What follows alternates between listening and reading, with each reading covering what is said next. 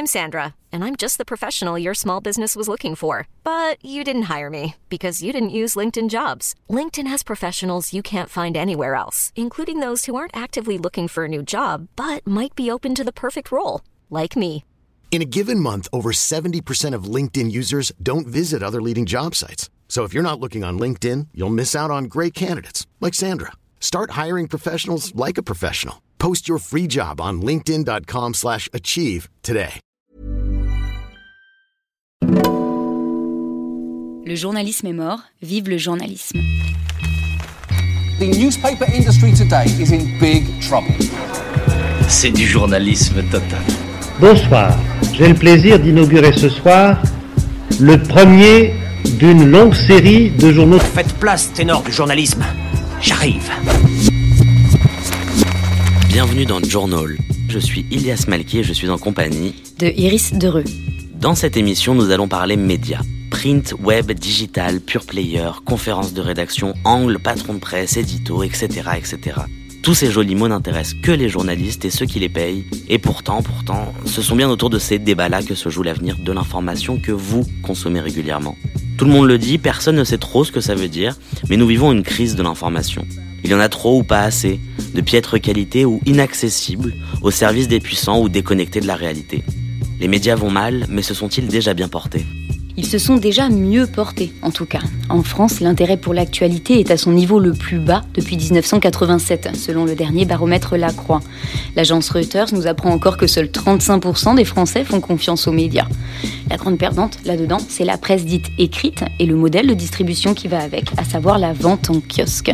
Seulement 20% des Français s'informent aujourd'hui via le print et ce chiffre n'en finit pas de chuter.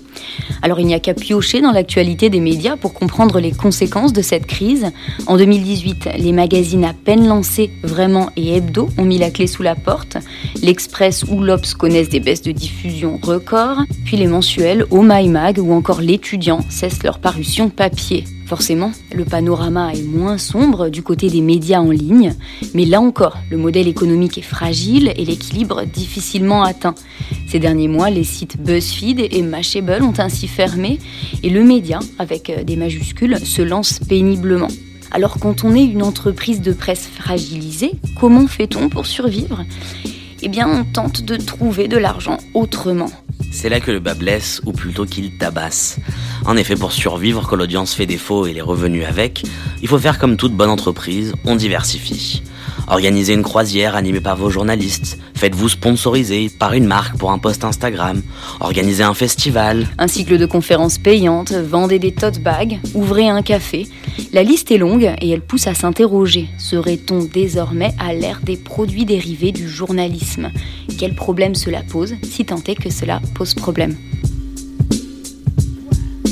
Combien vendez-vous de journaux par moyenne par Euh, jour Une moyenne entre euh, 17 à 18 cents. Pourquoi ont-ils choisi d'offrir gratuitement des informations qu'ils vendent par ailleurs dans les kiosques Premier problème, je crois, c'est un problème de qualité d'information, déontologie. Il faut que ces questions-là soient, soient quand même euh, réglées. Dans la presse, c'est quand même pas courant que euh, les journaux soient, que la presse soit gratuite. Ce que nous refusons, c'est un projet qui nous est euh, brutalement euh, présenté et qui est un projet dans lequel le journalisme n'est plus au cœur.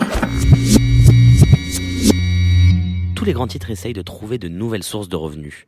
Certains timidement, d'autres moins, quitte à faire naître une nouvelle créature, le journaliste sandwich. Bonjour monsieur Jean-Marie Charon. Bonjour. Vous êtes sociologue, administrateur de l'Institut pour le développement euh, de l'information économique et sociale et spécialiste des médias euh, en général.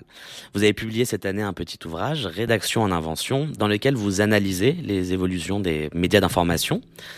Et dedans, vous mentionnez en quelque sorte la diversification dans les médias en parlant d'une conception de la rédaction ouverte, reposant sur les échanges et la fluidité vers des partenaires extérieurs, journalistes, agences, start-up, autres rédactions, voire différentes émanations des publics. Cette conception ouverte euh, explique-t-elle en partie, selon vous, pourquoi certains médias hésitent de moins en moins à se tourner vers des entreprises privées ou des marques pour proposer un contenu moyennant rémunération? Ça tient à deux choses euh, on peut, qui, serait, qui s'articulent toutes, si vous voulez, à la mutation actuelle des médias. La première chose, c'est euh, les problèmes de modèle économique. Il faut trouver de nouvelles ressources. Et de ce point de vue-là, un certain nombre d'entreprises vont développer systématiquement deux types de, je dirais, de, sous, de, de sous-produits, si on veut. le premier, c'est ce qu'on pourrait appeler, je dirais, l'événementiel au sens très large. Hein, ça peut être des, des salons, des forums, euh, euh, ça peut être euh, de la formation, ça peut être des études, etc. Et, et alors Aujourd'hui, beaucoup de médias sont engagés sur cette voie-là, et on peut dire qu'il y a, euh, bon, c'est pas si nouveau que ça. La presse professionnelle a traditionnellement cette pratique-là, hein, et les grands groupes de presse professionnelle, depuis déjà très longtemps, ont souvent 20-25% de leur chiffre d'affaires qui se fait dans ce type d'univers. Mais c'était pas le cas, euh, ou pas à ce point-là, euh, pour les médias généralistes hein, et les médias grand public. Or là, on voit d'un certain nombre d'expériences, dont certaines sont très réussi. Euh, je pense par exemple en presse régionale, vous avez un, quotidien comme le, Télégramme qui aujourd'hui réalise à peu près le tiers de son chiffre d'affaires dans un certain nombre d'événements. Alors là, c'est vraiment de l'événementiel, c'est-à-dire euh, il, a profité, je dirais, de son de sa localisation euh, en bordure de mer et en Bretagne pour à la fois investir dans les courses au large. Hein, aujourd'hui, le Vendée Globe, etc., c'est géré par euh, une société qui est liée au Télégramme. Et puis l'autre aspect, il est breton et il y a les Vieilles Charrues, qui était un des grands festivals de musique. Et il a eu l'idée euh, de proposer ses services pour là aussi être, euh, je dirais, le, gestionnaire de ces événements. Et aujourd'hui, c'est toute une activité avec les francopholies, etc., qu'il a, repris, le printemps de Bourges. Alors, il n'y a pas que ça, il n'y a pas que cet événementiel, je dirais, distractif. Il y a aussi des choses qui sont liées à l'emploi. Et là, on, est davantage, si vous voulez, dans, l'univers des, petites annonces spécialisées, avec notamment Région de Job. Hein. Et là, c'est le tiers de son chiffre d'affaires. Alors, il faut dire qu'il y a, je pense pas, d'autres quotidiens régionaux en France qui sont dans, cette catégorie. En même temps, ça n'a pas de, de répercussion euh, sur son activité éditoriale. Ce sont deux sociétés euh, complètement, euh, enfin, jumelles, mais complètement séparées. Ce sont des métiers différents. C'est plus compliqué si je prends un autre exemple, qui est celui des échos. Et là, dans le cas des échos, on est à peu près dans les mêmes ordres de grandeur. Hein. Les échos sont à peu près à 30% de leur chiffre d'affaires euh, dans, des activités, on va dire, hors médias. Euh, et avec l'objectif d'arriver à 50%. Mais et là, on va retrouver euh, des forums, des salons, très nombreux salons, euh, certains d'ailleurs aujourd'hui euh, très très cotés. Euh, il y a des études, euh, il y a toute une série d'activités de service, disons. Mais là, on est davantage, je dirais, avec des journalistes. Alors certains sont complètement, je dirais, séparés de la rédaction. Hein. Il y a un secteur de, journalistes intervenant dans ce domaine-là, mais qui sont séparés de la, rédaction, qui n'écrivent plus dans le journal. Mais on est plus, je dirais, c'est plus compliqué euh, pour d'autres qui vont être appelés, par exemple, à animer des, forums, des tables rondes, etc. Donc, on peut dire qu'une partie de leur temps et d'une certaine manière leur image hein, est, engagée euh, dans, euh, dans des activités qui sont pas strictement éditoriales. Donc ça, si vous voulez, c'est le premier, euh, je dirais, euh, le premier, euh, le, premier volet de ce qui est lié, je dirais, à la crise du modèle économique. Il y en a un autre volet qui est ce qu'on appelle aujourd'hui le brand content. Hein. C'est-à-dire que pour travailler avec un certain nombre d'annonceurs, on va, à leur demande, produire des contenus éditoriaux mais spécifiquement pour valoriser leur marque. Alors là, moi, j'ai deux exemples qui me viennent à l'esprit, euh, qui, de, médias qui utilisent euh, systématiquement le brand content pour équilibrer leur activité. Il y en a un qui est très connu, qui est 20 minutes. Hein. Euh, dans le cas de 20 minutes, il y a effectivement une activité de brand content qui contribue à l'équilibre du, titre. Mais là, l'activité, si vous voulez, des journalistes qui travaillent en brand content. L'autre exemple, lui, est beaucoup peut-être moins connu, mais il est assez intéressant. C'est un pure player hein, qui travaille sur les questions plutôt autour de l'univers de la banlieue, qui s'appelle Street Press, et, et qui, lui, euh, est gratuit, donc hein, euh, n'a pas la possibilité, euh, vu son audience, de, de, de, de, rémunérer sa rédaction, si vous voulez, avec de la publicité traditionnelle, et qui donc a créé aussi une activité de brand content. Là, en revanche, je suis, enfin, je suis moins au courant, mais je, je, je ne suis pas sûr qu'il n'y ait pas de temps en temps, effectivement, des activités de journalistes qui vont de temps en temps travailler dans le brand content. Là, c'est quelque. Mais c'est, disons, un sujet euh, qu'on va voir revenir parce qu'on voit bien aujourd'hui que euh, pour toute une série de médias, euh, il est difficile de ne pas, de ne pas ou développer l'événementiel ou développer du brand content pour arriver à retrouver un modèle économique. Mais dans ces cas-là, dans ces cas-là de, diversification et notamment d'événementiel comme de brand content, le média en, en cause euh, vend-il son image de marque ou le savoir-faire de ses journalistes, son identité? Qu'est-ce qu'il met sur la table? Alors, si vous voulez, pour les pour le pour l'événementiel, je pense qu'il faut euh, il faut il faut différencier selon les cas. Par exemple, si je prends le cas de, du télégramme, euh, il y a un aspect, euh, je dirais, un peu occasionnel, hein, savoir se, je dirais, investir et, saisir des opportunités. Mais l'image du télégramme, par exemple sur le vent des globes ou ou sur les francopholies, je pense elle est c'est pas ce qui se joue. Hein. En revanche, dans le cas des échos, vous avez tout à fait raison. lorsque les échos font euh, un salon ou un colloque sur la question des médias. Hein. Chaque, chaque année, euh, au mois de décembre, je crois, il y a un, grand colloque média euh, organisé par les échos. il est évident que c'est parce que c'est les échos que toute une série de personnes vont venir à ce colloque média. C'est pas simplement parce qu'on va parler médias. Et dans d'autres domaines, sur l'innovation, par exemple, il y a toute, une, toute une branche d'activité sur l'innovation au niveau des, des événements c'est la même chose. On, va euh, le crédit de ces initiatives euh, est, lié aux échos. Dans d'autres cas, si on prend le, cas du, du, brain content, là c'est différent. Je pense qu'on est davantage dans, un univers où euh, des marques qui apprécient l'éditorial, la compétence d'un média, vont lui confier la mise en forme éditoriale, la conception éditoriale, euh, et, c'est moins la marque du média qui va jouer. Quoi. Mm. Mais au-delà des entreprises de presse, de plus en plus, euh, des journalistes, qu'ils soient dans ou hors de la rédaction, donc en freelance, en pigiste, euh, sont amenés à travailler à côté du journalisme pour des agences, pour du marketing, etc., etc. Et dans ces cas-là, on va mettre en scène certains journalistes qui vont devenir des prescripteurs, des influenceurs, etc., etc. Quel problème, selon vous, ça, ça Alors, tout à l'heure, j'évoquais à propos de la mutation euh, les aspects euh, liés au modèle économique, mais il y a un autre aspect de la, dans la mutation qui peut être euh, une, formidable, enfin, une opportunité intéressante pour les journalistes, voire pour des, des start-up ou des pure players d'information, c'est la dimension innovation, renouvellement des, savoir-faire et des méthodes de travail. Au départ, ça a souvent été euh, des pure players, je pense par exemple à rue 89, hein, euh, qui à partir du moment où ils se sont rendus compte que euh, leur, modèle économique était difficile à réaliser, se sont engagés dans une activité de formation de formation et de prestation pour d'autres médias, voire pour d'autres univers euh, économiques, quelle était euh, finalement la prestation euh, rendue par U89 C'était former soit des journalistes, soit des rédacteurs à la maîtrise de l'écriture et à la maîtrise de la conception éditoriale sur le web. Hein. Euh, il y a tout un marché à un moment donné qui a, été investi notamment par un certain nombre de ces, de pure players. Je pense aussi à l'imprévu, je pense à, mais aussi à des individus hein, euh, qui, qui, ont été à un temps euh, responsables de sites web ou journalistes un peu en pointe dans des sites web et qui se sont, qui sont devenus, je dirais, des intervenants indépendants.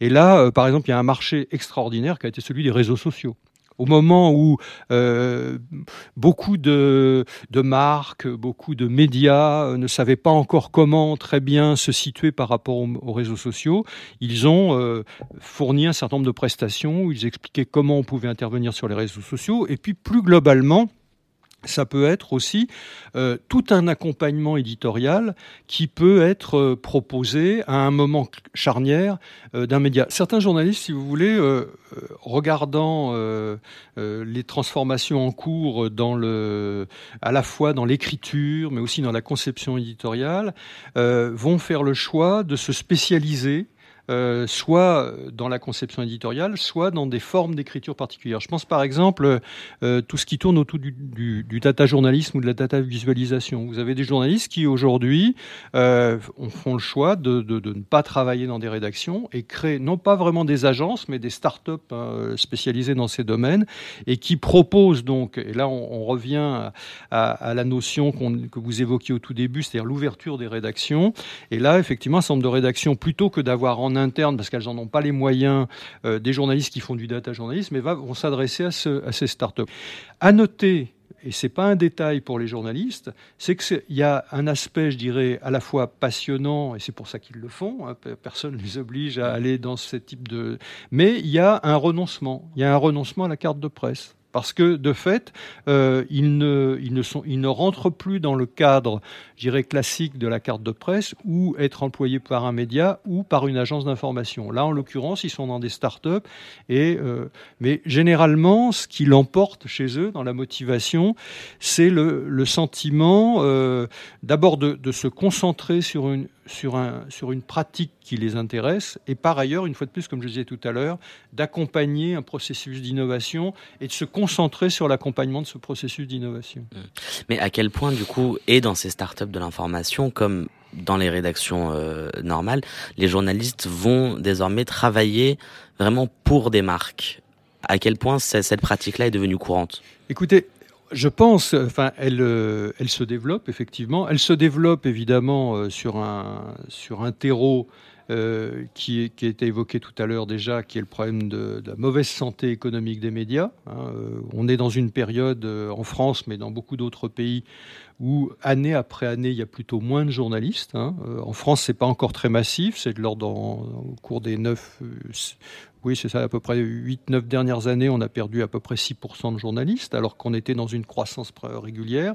Mais aux États-Unis, c'est de l'ordre de 30% en presse, en presse, euh, en presse écrite, euh, dans la dernière décennie, c'est moins 45% de journalistes. Hein. Donc là, on, a effectivement toute une série de gens qui sont compétents, qui savent travailler dans le journalisme, qui n'ont pas forcément envie euh, de quitter la profession et qui, du coup, eh bien, vont rechercher des activités périphériques jadis, je dirais, et c'est toujours un peu le cas, mais jadis, le, le, le, la configuration la plus classique, c'était d'aller vers la communication. Hein, on, on, profitait souvent de son carnet d'adresses, du fait d'avoir travaillé sur un secteur dé, déterminé, et lorsqu'une source vous proposait éventuellement de, de, de, basculer dans la communication. Mais c'est vrai qu'aujourd'hui, euh, eh bien dans la mesure où l'univers, euh, alors je disais tout à l'heure, il y a l'aspect, euh, le terreau, c'est cette crise économique, et l'opportunité, c'est le fait que l'Internet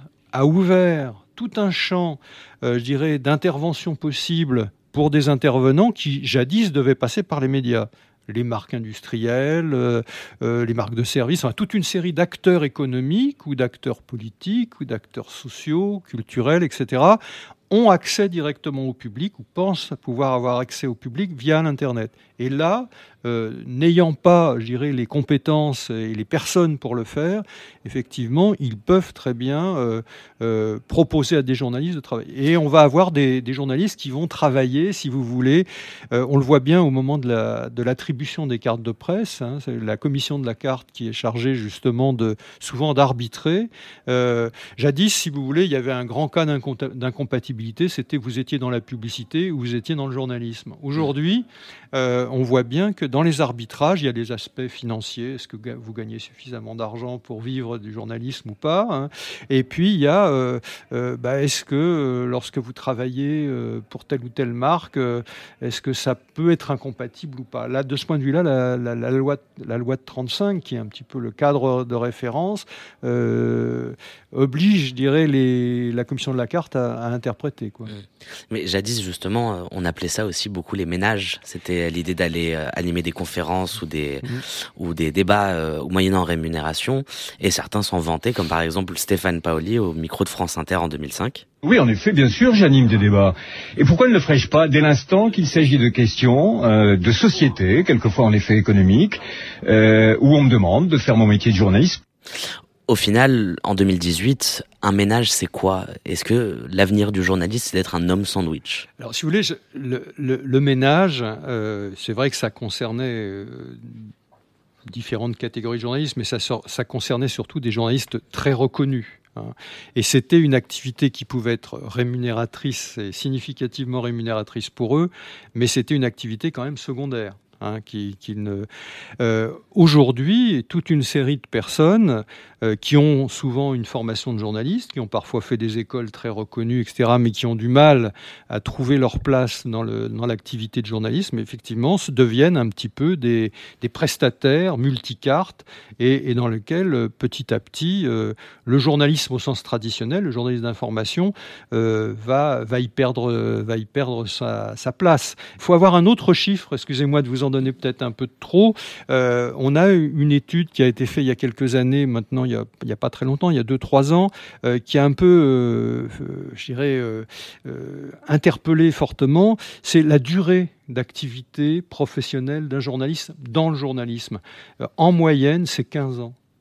Donc c'est extrêmement court. C'est là qu'on voit bien, alors soit qu'il y a un phénomène de fatigue euh, euh, pour un certain nombre d'entre eux, soit qu'effectivement euh, économiquement les, les, choses ne, par exemple, ils n'ont pas réellement réussi à s'inscrire à, à, s'installer dans la profession et à, en vivre.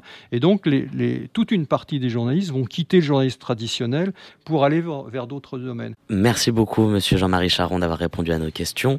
Je rappelle que vous avez publié Rédaction en invention cette année aux éditions UPPR.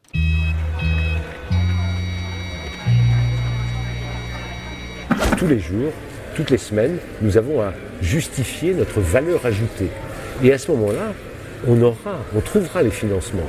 Ah oui, mais c'est très difficile, la diffusion s'érode, la publicité c'est. Oui, mais qu'est-ce qui se passe? C'est nos lecteurs qui changent. Mais il faut arriver à ce moment-là à accompagner nos lecteurs là où ils ont envie d'aller. Vivre du journalisme, ce n'est pas la panacée. À vrai dire, l'histoire de ce métier rime avec système D.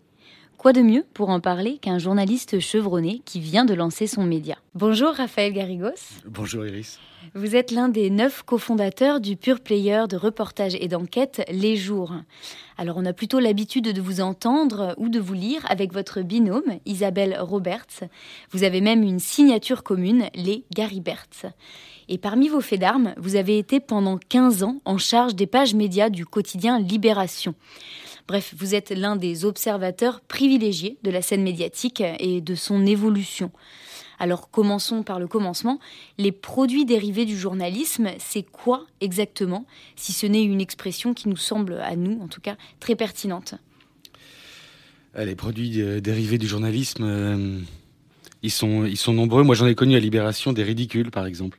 J'ai connu une époque où on faisait des valises avec euh, la une de Libération imprimée dessus. C'était franchement une idée ridicule. Parce que qui allait se promener avec une valise avec la, une de, de la mort de Sartre, par exemple, sur sa valise, c'est quelque chose qui, qui veut rien dire. Et on a vu comme ça beaucoup de choses se, se développer dans les médias. J'ai aussi vu à Libération d'autres diversifications qui paraissaient peut-être plus cohérentes, comme des, des débats. C'est des débats, des conférences, c'est quand même quelque chose qui se fait ou qui s'est beaucoup fait, parce que je suis pas sûr que ce soit encore euh, très très très très pertinent. Disons que le produit dérivé, ça traduit plus, à mon avis, la panique des médias à ne pas réussir à vivre de leur contenu, de leur, euh, de leur production journalistique. Oui, parce que enfin, là, dans les exemples que vous avez donnés, il y a des choses assez euh, différentes. Il y a vraiment le, produit euh, qui pourrait se vendre au supermarché, autant que la conférence qui se veut quelque part une manière de faire vivre l'info euh, autrement que sur le support papier. Est-ce qu'il y a une logique derrière ou... Normalement, avec des conférences et des débats, il doit y avoir une, cohérence. Euh, C'est-à-dire qu'on fait à ce moment-là vivre une, une, communauté. C'est un mot peut-être un peu, un peu dépassé. En tout cas, nous, c'est ce qu'on essaie de faire au jour. C'est d'avoir une, communauté de lecteurs et, de la rencontrer. On, nous, nous, on a un système de ce qu'on appelle nous des obsessions, c'est-à-dire des, avec des sujets qu'on prend dans l'actualité et qu'on fouille à fond. Moi, par exemple, je travaille sur Bolloré et Canal+. je peux très bien imaginer que demain on fasse une conférence pour faire participer les, lecteurs, qu'on vienne se rencontrer, qu'il y ait d'autres points de vue. C'est une autre forme d'expression du journalisme. Mais j'aurais pas besoin euh, d'aller chercher un sponsor pour ce débat. Si j'ai pas de cette grande marque qui vient euh, finalement payer et s'acheter elle aussi une, virginité finalement euh, et qui vient payer un média, euh, moi ça me va d'organiser un débat comme ça. Parce que dans le montage financier de, de cet exemple de conférence sponsorisée par un grand groupe qui n'a pas grand-chose à voir avec l'information, le journalisme, euh, bah, en fait, quel est le montage financier, à vrai dire? C'est... Ah, moi, j'étais pas intéressé à ce genre d'affaires-là, mais il y a pu y avoir des échanges de publicité. Mais c'est des choses que vous voyez partout. Et il y a ces fameuses croisières qui sont, euh, qui sont ridicules. Les croisières de. Est-ce que c'est l'Express qui fait ce genre de choses? Euh, Le grand quotidien du soir, le, Monde organise des, organise Mais encore une fois, moi ça, moi, ça me choque pas. Nous, on a, par exemple, au jour, on s'est dit, on, va faire nous aussi des, des, croisières sur le canal de l'Ourcq à Paris. Euh, déjà, c'est pas cher de louer un petit bateau comme ça. Moi, ça me choque pas qu'on rencontre nos lecteurs comme ça. Sauf que je vais pas vendre à mes lecteurs une, croisière sur le canal de l'Ourcq. Je vais leur vendre une rencontre euh, qui sera marrante parce qu'on va essayer de s'amuser avec ça. Mais nous, notre produit principal, et, qui n'est pas dérivé, c'est le journalisme. Nous, les seuls produits dérivés qu'on fait au jour, qui ressemblent à ce que, ce que vous me décrivez là, c'est finalement des tote bags. Et on fait des, des tote bags qu'on ne vend pas, qu'on donne à nos abonnés annuels, abonnez-vous, pour un, pour un an d'abonnement au jour, vous avez un joli tote bag. On les vend pas par ailleurs. C'est pas une source de profit par ailleurs. L'autre produit dérivé qu'on a au jour, c'est des livres. On est nous uniquement sur Internet et on a dès le début, on avait ce, sentiment que les jours pouvaient aussi se décliner sur du papier, sur un format long. Et on a trouvé un accord avec euh, le Seuil qui fait qu'on publie certaines de nos enquêtes au Seuil. Pour moi, ça c'est un produit dérivé. Oui, en fait, vous faites une distinction entre le produit dérivé qui permet de fidéliser euh, un groupe, une communauté de lecteurs, et des produits qui sont des produits tout court. Est-ce que on, peut donner quelques exemples de, produits dérivés comme ça qui permettent de comprendre comment les journalistes se retrouvent à, en fait, peut-être à être payés ou sollicités pour des activités qui n'ont plus rien à voir avec leur métier euh, originel? Oui, alors après, on va peut-être rentrer dans une autre catégorie qui sont les, ménages, les, des journalistes qui vont animer des, des, des conférences de presse, des, des colloques, des, choses comme ça euh, en leur nom, et parce que c'est leur nom qui, qui est reconnu. Mais là, après, c'est une éthique euh, personnelle. Au jour, par exemple, non, je vais pas aller animer une conférence de Total euh, sur, sur le greenwashing. Quoi. Et pourquoi? Quel problème cela poserait?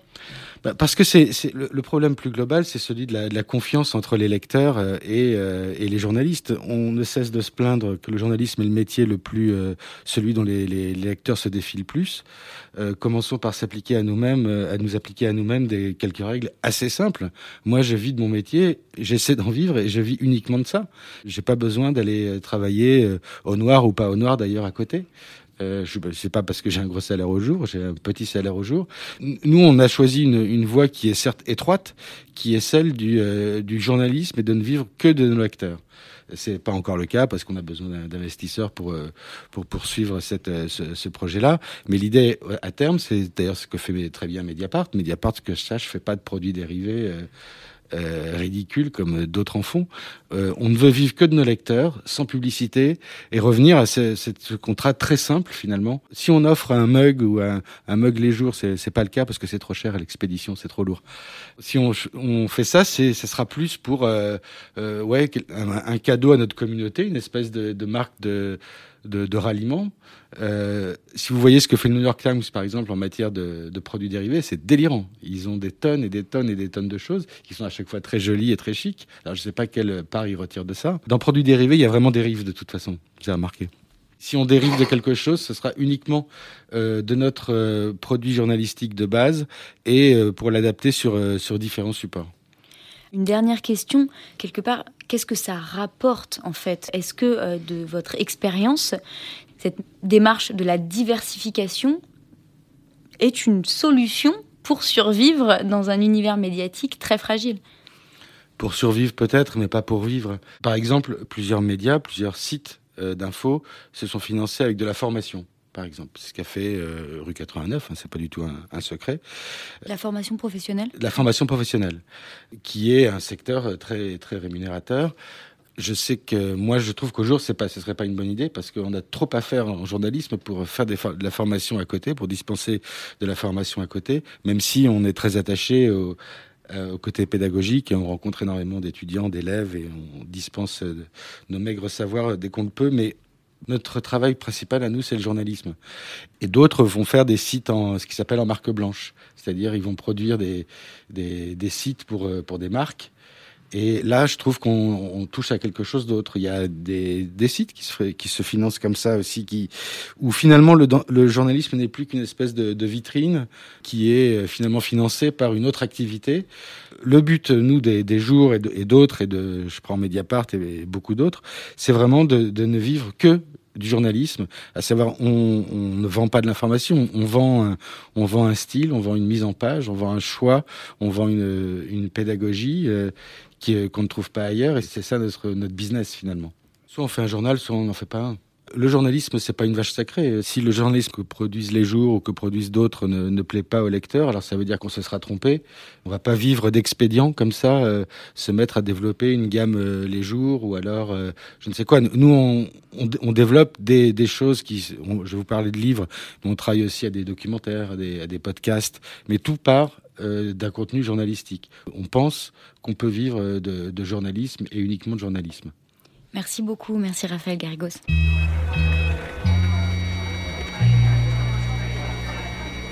So at the end of the day, is, is BuzzFeed a media company or is it a technology company? Um, we're, we're a media company, but, but in the beginning of a new era of media, uh, technology is more important. Media companies, digital media companies, are having to figure out how to get lean, make money on their own, uh, and find business models that work. Diversifier ses activités pour survivre, mais diversifier aussi pour se renouveler, pour créer, pour gagner en originalité. En témoigne l'histoire de The Carton. Attention, l'interview qui suit est en anglais. Hi Dad, uh, you're the founder of The Carton, which is a magazine a bar and a guest house. Well, it's a whole universe around uh, food and culture in the Middle East, based in Beirut. So your story is kind of fascinating because it illustrates perfectly uh, the challenges for publishers. So let's start by the very beginning. 2012, you launched the carton, and at that time, it's uh, published every three months. Uh, am I right? Four months, yeah. It Every was a it was a quarterly. Okay, so it was a quarterly. So what what was the idea at that time? What what what did you want to tell? Uh, what did you want to accomplish? And where were you coming from? Okay. So basically, uh, the way it all started, I've been working in food uh, since I started working, really. Uh, and then a natural transition led me to become a food writer and then a food editor, uh, and eventually work in a publishing office uh, running different uh, departments of publications. in 2010, I left, left my job. Uh, and I basically had an idea to start my own thing. I traveled around a little bit, and I was always uh, more drawn to kind of tell stories related through to food. Uh, I was also equally passionate about having a discussion around the region and where I come from. Um, so at the time, uh, it was 2011 that we set up a company, uh, me and who became the creative director of the carton. Her name is Rawan Jabran. Uh, and uh, we called it Art and Mensam. Uh, and it was essentially labeled as an ideas factory or like a publishing operation as well. Uh, and the carton came about purely because we felt there wasn't any publication talking about the Middle East through food. So we wanted to kind of do that uh, while kind of uh, delivering it in a way where the different elements of our interests come together, be it from design to product development to tactileness and things that are more things that are tangible that you can touch. Um, that's obviously why why we went for print essentially. In 2011, uh, actually 2012 is when the first one came out. Um, it was Middle East in the Middle East, independent publishing hadn't bloomed at all. So I would say we were amongst the very, very first. Um, and the whole idea of doing what we were doing and doing it through food and talking about food culture, even the term food culture at the time, even globally, was still something that people were trying to explain. Um, so we wanted to go very, you know, to experiment with different things, whether it's the format of the magazine, the type of, um, and we called it the magazine at the time, which I don't think we do we do that often anymore. For, for like that's a totally different discussion. Um, but even the way you know, like the way we tackle stories, the type of stories we select. Um, and so that's kind of how it went on in the beginning. Well, and why the carton? Why this title? So the carton, because uh, we kind of sat down. It was like a team of four at the time, um, and we wanted to each propose names so that it's kind of unanimous. Uh, the first brief I gave was I really wanted it to be something that is um, part of your day to day life, but not really, that kind of in a way relates to food, but not in a direct way. Uh, obviously, you know, packaging and paper and all of that was a big part of what we were doing. So it would have been ideal if it, if it, uh, uh, reflected that, but we also wanted a name that in multiple languages sounds the same. I mean, we were launching out of Beirut. Beirut, th- Beirut's three spoken languages are English, French, and Arabic. So it the carton sounds pretty much the same in, in all these three languages. So, and then everybody kind of voted for the carton, so we went for it. Okay, great. Well, and in 2014, you went, uh, you, you changed a little bit the formula. Uh, the carton becomes uh, biannual, and you start to uh, develop other activities. So, what happened exactly, and and why, and and what exactly the carton becomes at that time? Okay, so uh, so we launched 10 editions in one format which was the initial format but then you start to notice that the the stories and the approach to to picking the themes was a bit uh, developing and be- becoming a little bit more clear.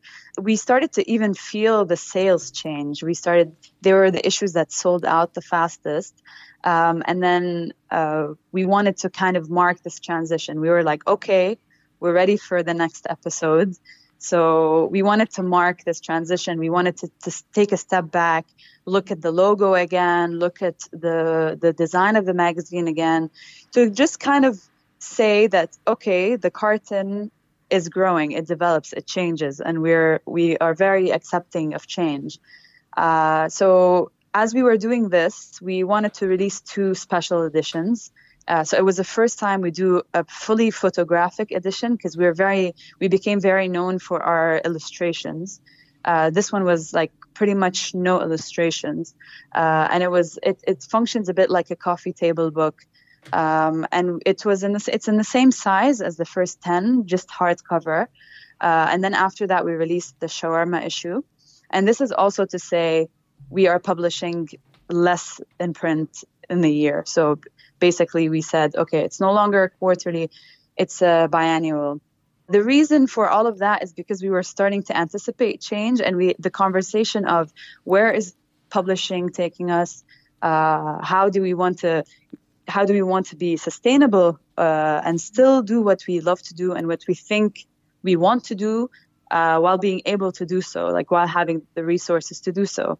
I mean, I'm sure you and anyone in publishing knows that it's not an easy ride when it comes to sustaining yourself, especially that we weren't going down the commercial path.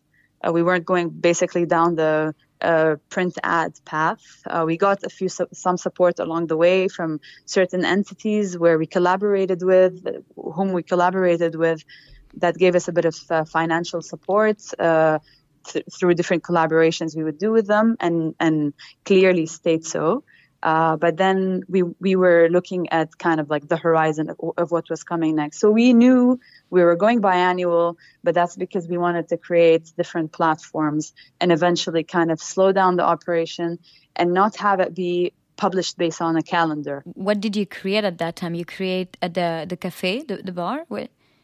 At the time, so um, basically, as we were working on these biannuals, uh, we wanted, we saw that the carton needs to turn into a brick and mortar, so uh, an actual physical space where people can, uh, people that where people visit, they ask us questions, they get to know us It functions almost like an office. We didn't want to be behind, you know, cold white walls in some building. Uh, which we had started to do, although we were very mobile and we were traveling a lot. But um, we wanted it to be a bit more friendly, uh, a bit more of a place that really resembles what we're trying to uh, narrate. Yeah, basically like the shop. So the the carton shop was the was the thing on our mind as the first step. And for the shop to exist, we didn't want it to just have a collection of all of our editions that were available. We wanted to, to go further. I mean, a big part of our work is in collaboration with a lot of artists and photographers and writers. So we wanted to create another platform for them to also generate money through the carton if we're if we're able to support that and also display more and more of you know produce more and more of what we wanted to produce. So at the time um, the first thing that came to mind was uh, basically we already had access to an arak uh, uh, distilling operation which happens to be my uncle's.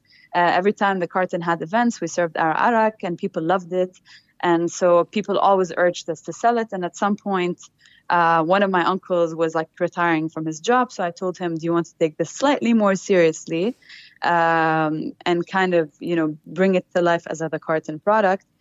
And he agreed. So we didn't want to do it just, you know, out of the blue, put a carton logo on it and move on. We wanted to really understand if this has a place. If it does, how should it you know um, look like how how what should it be?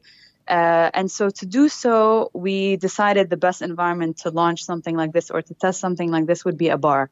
Um, there was someone at the time that was uh, going to close off a bar that we really really liked. So we told them can we support you to keep it open for the next few months you know cover rent and whatnot and then have like an arak residency for the carton and kind of be behind the bar and test everything out and do cocktails from arak and see what people wanted? We literally had them in you know temporary gallon packages. And then that kind of gave us insight into what we wanted to do with the packaging and everything. And we felt that was a good idea. So it was kind of like a prelude to the shop you know to if we wanted this to be the one cons- first consumable product by the carton, we wanted to do it w- right. Uh, in parallel, at the time, um, uh, a friend of mine was opening her first coffee roasting business uh, in of its kind in Lebanon. Uh, and so I was looking for a place to rent for the carton shop. And so she, I got involved in the coffee business. Um, because I believed in her vision. And we felt that our values were very in line with each other. So she's like, why don't you rent a spot from the new from the new location we're getting for the coffee roasting business? And that will kind will kind of merge nicely. It will cause a really nice sense of community and ecosystem. And it was a really great idea. It's proving to be a great idea. This was in September of 2016 that we opened it. And so the carton shop right now is basically on the porch and the garden of the same place as the Calais Coffee Company. So today, do you define yourself as a, a businesswoman or a publisher? Uh, you know, business is not something that um, I I wouldn't say I'm I'm exactly a businesswoman. I would say I like projects. I like new projects. I like to feel like I'm creating things. Uh, if I understand well, you're on the verge of opening a, a guest house, or it's already open, right? It it's not open yet. We're okay. we're nearly there. We're in you know uh, final re renovation Fantastic. stages. Okay. Are the writings, the the the stories, uh, diffused through the, the, the, the coffee shop or uh, or the guest house, or it's not even uh, the the goal. It is absolutely that's that's exactly the goal. So you know, for us, we, we realized that what we were doing in print was purely to to to you know have a, a, a narrative around the region. Uh, we used food as a vehicle and we used paper as a medium, but didn't doesn't need to stop us from using different mediums to to do so. So so that this conversation continues, be it from you know who actually sits in the stores and and what kind of service or what kind of conversation they're willing to have with whoever walks in um, you know to actually back up not just the publications that are on the shelf but all the different products that are being produced so along with that uh, there's uh, uh, olive oil soap that we're making as well from the end of our olive oil harvest. Uh, there are prints, so limited prints in collaboration with artists that have worked in the carton, or products that or pieces that have been produced to the carton that are coming to life uh, as these prints. You'll see them all over the guest house. Um, and then every little detail in the guest house, like the entire service from the moment you walk in to the day that you decide to leave, whether you're visiting Beirut for the first time or whether you just live in a different area, you will get a sense of exactly what you see in the carton, whatever the carton uh, in print uh, had brought about will will kind of just be uh, you know it will give birth to it in an experience. One last question to understand a, a bit better this uh, galaxy because it really looks like a, galaxy. Uh, it's about how do you uh, literally the writers uh, is it uh, with the money coming from the coffee or the guest house like it's uh, as simple as that or no so the the publication the last one we released was uh, in 2017, end of 2017, uh, and it was the extinction issue. A lot of people are asking us, does that, does this mean that pr- your print publication went extinct? We don't know. I mean, we don't know when we're publishing the next one. We're really focusing on the different ones that we've produced. But, but b- before, when we actually launched the issue, uh, it was on contribution basis. So I think a lot of contributors are actually waiting for the next edition to mm. see what we're going to do and what it's going to be. Uh, I don't think I don't think uh, we're going to stop publishing in print. Uh, why would you stop? To, hmm? Why would you stop? Why would we stop? Mm-hmm. I, I, mean, I think most people stop for financial reasons uh, because at the end of the day, the print publication itself were, will not generate any kind of financial return. Um, it's what you do on the side that could potentially uh, help the survival of the entire operation. So for us, it's uh, why would we stop? We don't want to stop, really. I mean, it's just, you know, sometimes you're just uh, weighing out your, you know, the pros and cons. Uh, when is a good time to actually put aside some money to publish uh, a new piece of work? uh, we it, there's something about there's something with us like we were we're kind of addicted to this feeling of of you know working on this intense thing with all the pressures of it and then seeing it come to life so at, at, at the very core and heart of it we are publishers uh, so the when when we're done you know putting uh, these uh, these mini projects and the launch of these new chapters to sleep um, I think then we would be ready to kind of focus our minds on what kind of edition we want to we want to release next. Uh, well, thank you so much for all your explanations and your time. Uh, thank you, Jad. Bye bye. Don't mention it. Bye bye. C'était Journal, présenté par Iris Dereux et Ilias Malki. Cet épisode a été réalisé par Joseph Carabalona. Merci à Raphaël Garrigos, Jade Georges et Jean-Marie Charon. Et merci à Mathilde Giraud et Conan Kouassi. Journaliste sandwich, lectrice, lecteur assidu ou curieux des médias, n'hésitez pas à partager l'épisode, à réagir ou simplement à nous écrire à podcast.journal.co.